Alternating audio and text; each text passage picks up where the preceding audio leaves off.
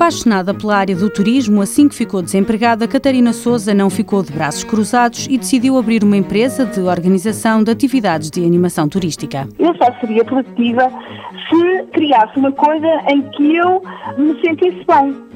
E então, pronto, já gostava do turismo, mas gosto também de bicicletas. Portanto, tentei fundir as minhas duas paixões num negócio só, o que é extremamente motivante. Para mim, é sempre bom ir trabalhar. Catarina Souza começou por recorrer ao Instituto de Emprego. Na generalidade, o meu intuito seria de construir um negócio beneficiando do global das prestações de desemprego a que eu teria direito. Para poder beneficiar desta antecipação, teve que apresentar no IFP o projeto com todos os detalhes do negócio. Eu já tinha em mãos todo o valor que ia implicar uh, a constituição da, da, empresa, todo o valor uh, que teria de investir para adquirir os materiais com que ia trabalhar e toda a burocracia uh, e registros e valores associados para colocar em marcha este projeto. O projeto foi aprovado. Eu queria introduzir qualquer coisa de novo.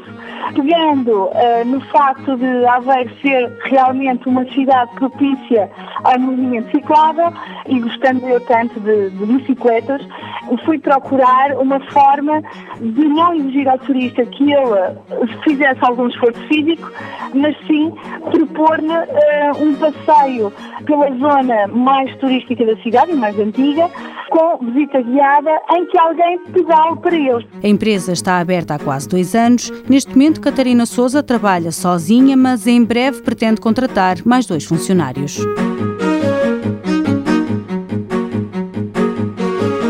Mãos à obra, financiado pelo Estado português e pelo Programa Operacional de Assistência Técnica do Fundo Social Europeu, sob o lema Gerir, Conhecer e Intervir.